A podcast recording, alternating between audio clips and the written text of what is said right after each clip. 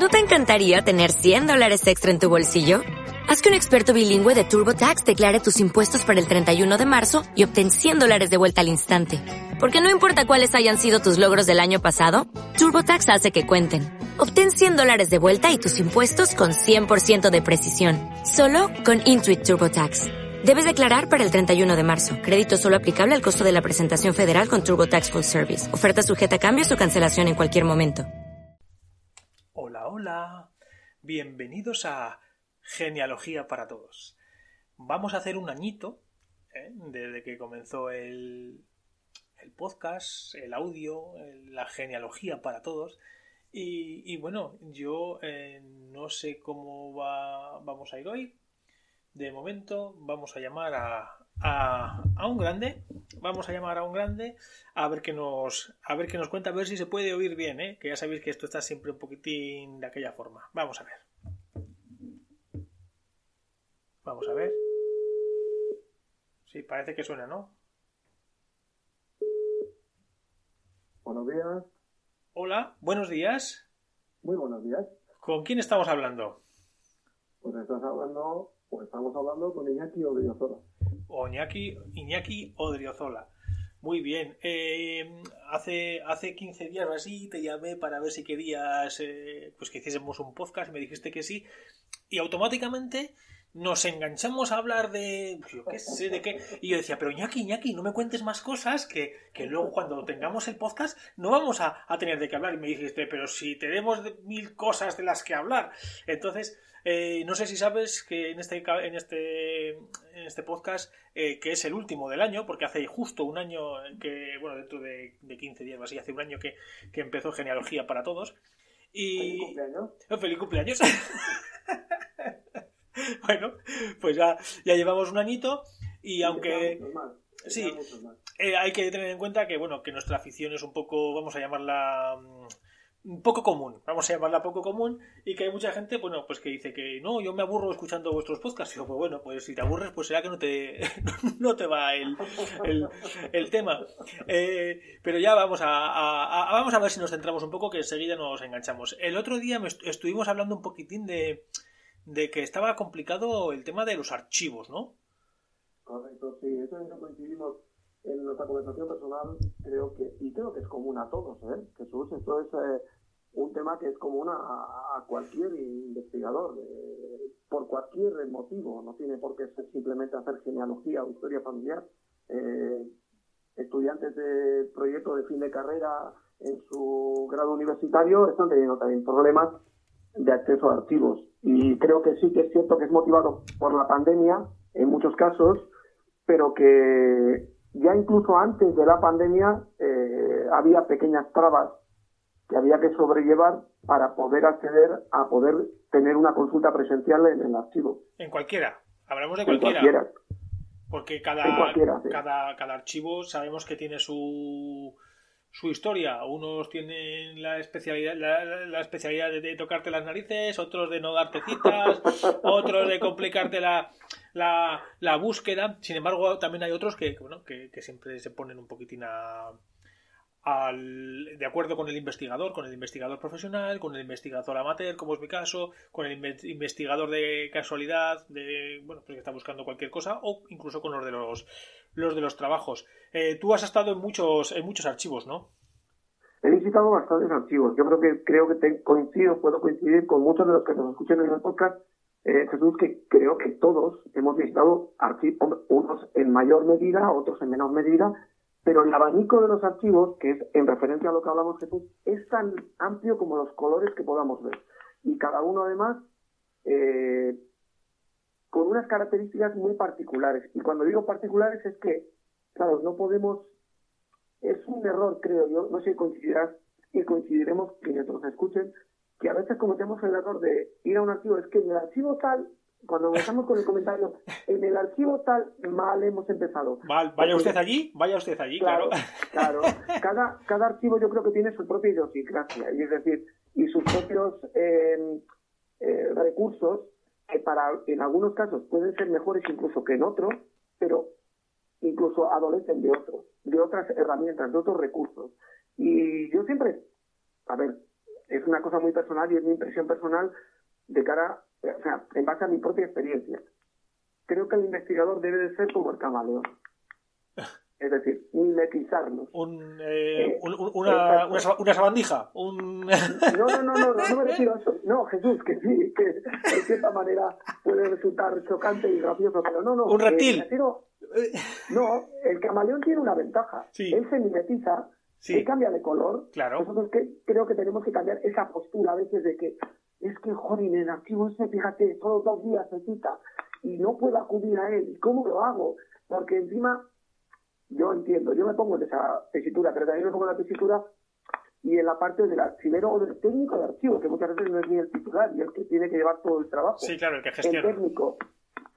Y que, claro, el técnico tiene el problema de decir, es que mira, yo no te puedo tener más que estos días, porque es que no, no puedo abrir más tiempo, porque es que tengo unas horas limitadas y luego tengo que catalogar. Un ejemplo claro, y creo que muchos que nos escuchan o que escuchen este podcast coincidirán en Castilla y León, por ejemplo, uno de los archivos, uno de los muchos archivos que hay, como es el archivo diocesano de Astorga, eh, bueno, pues su técnico actual, que es eh, Silvia, es aparte de una excepcional y encantadora persona y que, bueno, intenta hacer todo lo más posible porque, por atender no solo las solicitudes presenciales de visita presencial y consulta allí, sino incluso de las que recibe por correo, es intentar ayudar, pero claro, ella solo abre solo el archivo por las, por, las directrices y normas que tienen. Abre lunes, martes y miércoles en un horario que es de 10 a 1. Sí, bueno, es, es, bastante común ese horario, sí. Claro, pero es que luego ya, como decía, es que luego yo, Iñaki, aquí tengo todo el trabajo de archivo, el jueves y el viernes. Claro. Catalogar, eh, dar salida a solicitudes por correo electrónico, y esto que pasa en Astorga pasa en muchos otros archivos. En Burgo de Osma también, quienes conozcan Burgo de Osma, eh, por ejemplo, solo son dos días a la semana, el claro, Los jueves y los viernes. Y la segunda semana de cada mes es jueves, viernes y el sábado. Anda. Entonces, claro, Sí, claro. Abre el sábado a la mañana. Pues qué bueno, pues, pues, pues, si te estás trabajando el sábado sí que puedes ir a, a, visitarlo y a investigar, ¿no? Está muy bien. Por, por ejemplo, por ejemplo. Y luego, bueno, las diferencias en archivos, en las diócesis, eh, cuánto, cuánta documentación, unidades documentales puedes consultar eh, por ejemplo, el día, la jornada de trabajo. Sí, por ejemplo, eh, en Pamplona, Pamplona tú tienes que pedir eh, cita tres años antes, ¿no? Para ir. Bueno, tres y quizás igual diez años antes también. A ver, nos suena, lo digo con cierta ironía y sarcasmo, pero es que tristemente, a ver, yo, yo, yo me pongo la tesitura de la persona que está en el propio archivo diocesano, porque ya sabéis que el archivo diocesano, por ejemplo, en este caso de Pamplona, sí. Eh, tiene dos, está dividido en dos partes. Anda. Está dividida en la sección microfilm y luego está en la sección de la documentación que genera la propia diócesis. Es aquella documentación no considerada sacramental, que puede ser pues, desde de, testamentos, codicilios, igual que en un archivo de protocolos, exactamente igual porque la diócesis generaba, como en muchas otras diócesis, generaba mucha documentación que no es la común. Y lo bueno que tiene en el caso de Pamplona, a pesar de la adversidad que supone no poder eh, acceder cuando tú quieras, sino pedir a tres años vista una, una cita que te la van a dar una al año, tres horas, pues bueno, eso ya es un, un, desafío total. Por ejemplo, cuando vas, a, cuando vas a Granada, por ejemplo, a investigar en Granada, ahí tienes que pedir una orden directa, a, un permiso directo al, al, obispo para que te dejen visitar eh, y consultar esos, esos libros. Eh, ¿has, estado, ¿Has estado en Granada? No, Granada no lo he visitado, pero como tú bien dices, Jesús, eh, igual que tú, conozco por referencias de otros investigadores que en Andalucía, en algunas diócesis, eh, incluso para consultar. Yo te pongo un ejemplo. Yo no, no es el caso de Andalucía, pero sí es el caso de Castellón. Bueno, Castellón, sí. que algunos dicen, ya sabemos la labor de Mamen, en el Reino de Valencia, ha hecho un trabajo ímprobo, nadie le puede discutir, pero claro, Castellón, la provincia está dividida en dos diócesis lo que ha hecho, por ejemplo, el grupo de Raíces Reino Valencia ha sido la diócesis de Segorbe. Sí, claro, sí, sí, sí. La diócesis de Tortosa, ya. es la que corresponde a la parte sur de Tarragona y la parte norte de la provincia de, Castellón. Y entonces yo para consultar en la parroquia de San Bartolomé de Nicarlo tuve que hablar con el, con el canciller de la diócesis, con Francisco García, para solicitarle mediante carta postal eh, poder acudir a la parroquia de San Bartolomé para que el, el, párroco me permitiese, que ya me había permitido, no había problema, pero me dice, haga usted el favor de dirigirse y no se preocupe, que yo ya lo hago. Y esto nos va a ocurrir en muchas diócesis. Tener que pedir permiso a la, a, la diócesis, al responsable, canciller o secretario, para eh, informarle de nuestro propósito. Y... Sí, pero esto más o menos es, es, es, es dificultad, tiene gran dificultad, pero pero no es como, por ejemplo, imposible, como en Madrid, porque en Madrid muchas veces tienes que llamar a un sitio para pedir que iba por sectores o como o porque iban por, por calles eh, el censo y no sé qué y, diferentes parroquias y otras quemadas y otras no sé qué. ahí en este caso Jesús eh, y muchos otros genealogistas que investigan en Madrid tienen un recurso a ver, dentro de los parámetros eh, que puedan ser que es que todo el siglo, parte del siglo XIX y parte del siglo XX, a través del archivo de la villa y a través de los padrones, ah, claro. que son consultables, uno puede ubicar más o menos a una familia y puede que a través de esa calle sepa qué parroquia es y si esa parroquia no está centralizada en el archivo de la diócesis, en este caso puedes, puedes contactar con la propia parroquia para ver si alguien se encarga del archivo parroquial y consultar los sacramentales o bien los matrimonios o de funciones. Claro, Madrid es una paradoja. ¿eh? Luego también depende si es Getafe, si es Madrid. Eh, yo creo que todos son desafíos y cada uno, cada investigado vamos a tener el nuestro. Y los archivos, ahí estas son las peculiaridades que tienen. Eh, la, la, peculiaridad, y hablando de peculiaridades, sí, no, es que las peculiaridades son aquellas que, que le dan gustillo amargo, dulce o o, umiti, umati, no sé cómo se llama, eh, que, no sabes ni, ni, cómo conseguir las cosas. Porque muchas veces, mira, eh, yo quería hacerte una pregunta ahora que se me acaba de ocurrir. O sea, que no te creas tú que algo, eh, se me acaba de ocurrir ahora. Tú que eres gestor, vamos a llamar gestor de Family Search también, ¿no? Aquí en España, ¿verdad? Bueno, yo, yo no soy, no, a ver, yo, una cosa es, yo en cierta manera, yo no trabajo para Family Search, eso para empezar. Conozco a los responsables de Family Search y obviamente tengo amistad con algunas de esas personas que trabajan en Family Search. Sí. Hasta ahí, no te digo más, Jesús. Pero vale. yo Family como eh, tal, yo no trabajo en Family Search. no, es que mm, me acuerdo que, que, muchas veces a través de Facebook eh, das respuesta a, a, muchas dudas de. Sí, porque conozco, conozco, conozco un poco el funcionamiento de lo que es la web. Vale. Eh, hace, hace un tiempo eh, hice una entrevista al responsable de, de Families en España y me dijo que, que estaban haciendo pues ya todas las indexaciones de todas las, las imágenes y bueno, pues tenemos ahí Extremadura, tenemos el País Vasco, por ejemplo, tenemos parte de, Granada, tenemos muchas cosas que, nos sirven mucho para, realizar investigaciones. Eh, ¿habría, ¿Habría alguna manera de hacer un, eh, un proyecto conjunto entre todas las diócesis, entre todas las personas que investigamos, entre todo el mundo para, para poder em, eh, digitalizar, indexar y conseguir funcionar con, con, todos los documentos que hay en España sobre eh, nuestros antepasados o es un macro proyecto imposible? ¿Cómo lo ves? Yo te daría, ahora mismo te daría un abrazo. ¿Por qué? Así de claro. Te daría un abrazo grande porque es una maravillosa utopía, pero que no va a ser real. Vaya. En principio, a corto plazo ni a medio plazo. A ver, esta es mi impresión personal. Sí. Porque, claro, eh, eh, a ver, si hablamos del contexto de Family Search, si hablamos de lo que en Family Search uno puede acceder, Ahí no digo que no, pero si lo eh, pormenorizamos a el territorio español y a lo que existe en Family y a lo que no existe en Family obviamente lo que no existe es más de lo que existe. Coincidirás conmigo que, por ejemplo, hay, eh, si hablamos del aspecto de la documentación generada por la Iglesia Católica, sí.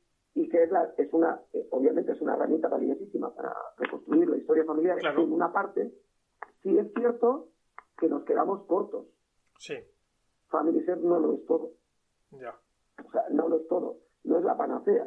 Pero bueno, pero, pero es que el, proyecto empieza por, por, algún lado, porque yo me acuerdo que... Hombre, por supuesto. Que, ¿Cómo era? ¿Cómo era? Lisgen, Lisgen, Listgene. Era un proyecto que, que se realizó en el que se unían todas las parroquias del País Vasco, intentaba, se unió a Navarra, eh, nos intentamos unir desde aquí, desde La Rioja, también empezó algo de Burgos y Cantabria. Lísgenes realmente, fue un, un proyecto generado por Xavier Cabantús, sí. un genealogista de Francia, con raíces vascas, que era miembro de la Asociación Anchinaco, Sí. alguna vez que tienes que entrevistar, tendrás que entrevistar en tu programa. No me, no me han contestado, no me han contestado. Les he mandado varios emails y no se, ve que soy poco, soy poco serio para ellos. Entonces, eh, ojo, que hay gente, que hay gente que, te lo juro de verdad, eh, que hay gente que en el, en el Facebook yo les mando muchas veces, hola, mira, soy Jesús, de Genealogía para Todos, me gustaría hacerte una entrevista. me parece, me parece muy poco serio. Y digo, la madre que me parió, hay, que insistir, hay que insistir, porque yo creo que en el, en el desenfado que planteas el programa, permite además interactuar. Yo me siento cómodo, personalmente. Pero que hay mucha gente que no, que, que, no le gusta que le chotee o que le busque las cosquillas o que le diga, oye, mira, tú eh, has preparado aquí una del copón y, ahora da la cara aquí delante de la gente. Hay mucha gente que le da mucha vergüenza, dice que, bueno... Hemos, empezado hablando de archivos, pero podemos hablar de comidas. De comidas. las comidas son, son parte de nuestra historia familiar. Patatas a la riojana en La Rioja. Patatas con chorizo. Y punto. No, pero escucha, pero la, la receta de la abuela. Sí. La, la, famosa receta de la abuela. La del, la del cucurucho. la del cucurucho. ¿Eh? claro. A ver, no, pero, pero retomando lo que comentas, en cuanto a un macro proyecto que se podría realizar, sí. sí se puede poco a poco hacer. Y mira, ayer estuve asistiendo precisamente a una capacitación de lo que es el programa de indexación de Family sí. pero cambiado un poquito que tiene se denomina participa. Entonces, cuando uno entra en la sesión de indexación, parece ser, eh, eh, ahora hay una aplicación en el móvil también, pero que todavía no está habilitada para España, solo para, para Hispanoamérica. Sí. La habilitarán, me imagino, y que tiene que ver mucho con la indexación por computadora, o sea, por inteligencia artificial. Sí, ya me lo comentó, ya me lo comentó, sí. Eso es, Virginio. Pero curiosamente, tú puedes ahora entrar en esa indexación que ha hecho la computadora sí. y confirmar sin ningún compromiso. es decir, tú abres una imagen y compruebas que el nombre que la computadora da es correcto a la imagen que tú estás viendo. sí, pero yo, yo veo, yo personal, eh, personalmente veo que muchas veces eh, estos esfuerzos infructuosos descontrolados por parte de cada genealogista o cada investigador eh, por separado eh, al final no acaban sino quemando a la gente diciendo, pues, ¿para qué voy a hacer si luego eh, eh, nadie va a hacer lo mío? O sea, yo quiero lo mío. y, hay, mucha, hay, hay, muy poca.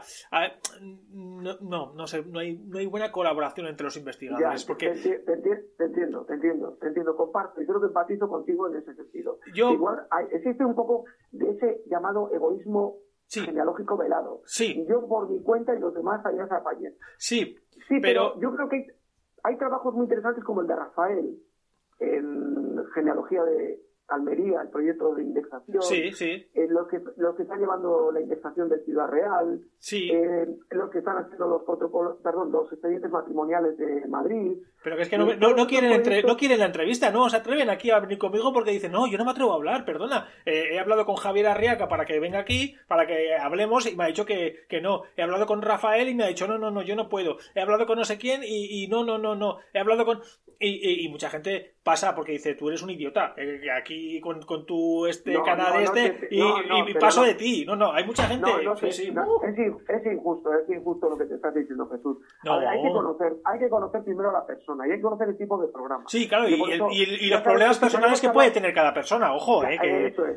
Eh, llevamos ya 17 minutos, no me quiero adelantar. Yo no soy el propietario del canal ni del podcast. Pero eh, la culpa es tuya, la culpa es tuya. Tú de aquí tiras para aquí, tiras para allá. Y claro, yo al final. Sí, pero los podcasts y el tamaño de, de, producto que, que, trabajas, que además está fenomenal, a mí me gusta, me agrada. Eh, son 15 minutos y vamos 18 casi. a ver, Realmente son 10, ¿eh? Realmente son 10. O sea que... Pues mira, todavía nos hemos pasado ya. bueno, pues vamos a hacer una cosa. Otro día te vuelvo a llamar. ¿Eh? Y, Con todo mi cariño. Y, hablamos de, de, lo que sea. Como si quieres hablar, que hablemos de la, de la pesca. Mira, un día estuvimos hablando con uno de los langostinos. Otro, eh, pues aquí lo que importa es que sea... es curioso, Jesús, podrías hablar, mira, podríamos hablar de muchas cosas. No yo, ¿eh? cualquier otra persona. Incluso habrá investigadores que están especializados en ello. Lo que son, y lo hemos hablado, lo que son los platos de cocina que han pasado por generaciones, pasan, pasan las personas, pero el plato no. se sigue conservando, es decir, el póster de la abuela, el plan de el plan, el plan que hacía la abuela, o ese puré de patata que hacía la abuela, o, las buenas patatas a la riojana. No, no, parece mentira, pero es que es una realidad. O incluso la casa, es decir, se conserva la casa que heredó mi abuelo de su abuelo y todavía está en pie. O, por ejemplo, te pongo un ejemplo, hace no muchos años, hace concretamente por eso de la pandemia, hace un año y pico, falleció un familiar nuestro y le dejó en herencia a mi hijo, casualmente a mi hijo, le dejó en herencia el reloj, esos relojes de péndulo, que habían pasado ya, iba a ser mi hijo la sexta generación. Joder. Muy bonito. Otro día hablamos de eso. Vale, hoy ya vamos a colgar, que llevamos ya 20, 20 minutos. Despídete de, de, los, de los oyentes y, queda con ellos para otro día. A ver qué día quieres venir. Bueno, pues nada, un saludo a todos los que nos escucháis. Os animamos a que sigáis escuchando Genealogía para Todos, que es un, es un programa desenfadado y que merece la pena escucharlo y disfrutar. Y venga, hasta la próxima. Bueno, pues venga, muchas gracias, ¿eh? un saludo, Jesús. Venga, hasta luego. Adiós, gracias.